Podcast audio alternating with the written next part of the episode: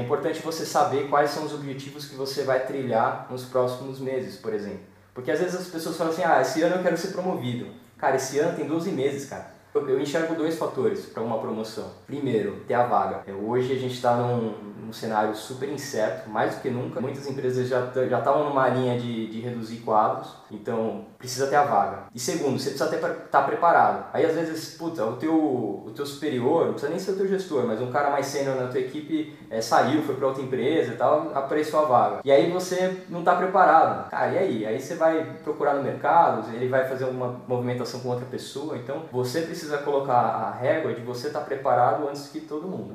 Então, para você estar tá preparado, quais são os objetivos que isso precisa acontecer. Então, beleza. Dentro do planejamento estratégico, primeiro item, definir os objetivos.